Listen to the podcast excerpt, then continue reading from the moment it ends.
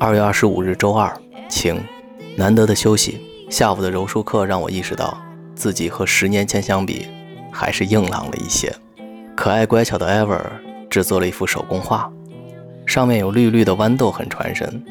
可我就怎么想着他对面的东西呢？也许是职业病吧。丧尸打了十几年，现代人们提起生化危机，不再只是 Leon、Claire、Jill、Whisker，而更多的是 Alice。没错，我就是爱丽丝。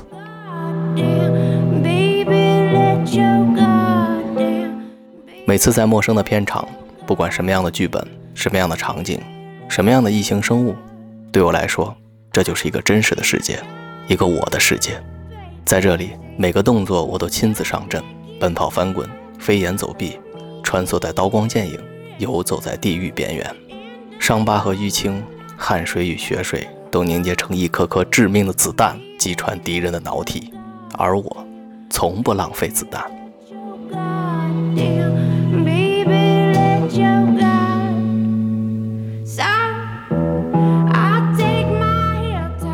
我爱惊悚片，没有什么比战胜恐惧更酷的事儿。我爱怀旧，《第五元素》中的长发小妹是我最好的回忆。我也爱音乐，我那张不太畅销的专辑。每晚我都要听着入睡呢。我更爱我的家人。现实生活总是风风雨雨，但上帝还是留下了最美好的部分。亲爱的保罗就像是一座灯塔，在我最灰暗的日子里照亮了我的一切。可爱的女儿是上天的礼物。每次看到他们，我总一遍又一遍的傻乐。真不可思议，这简直太不像我了。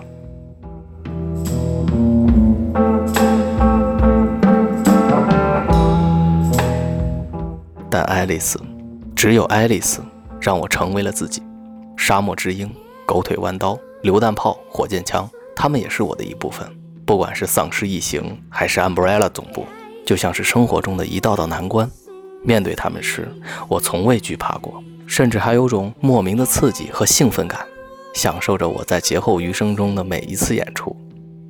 就这样，我在他的身上看到了自己的影子，我开始忘我的投入。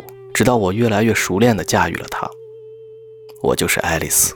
我不再陷入自卑的沼泽，不再为寻求突破荧幕形象而颠覆自我，不再为所谓的艺术而自甘堕落。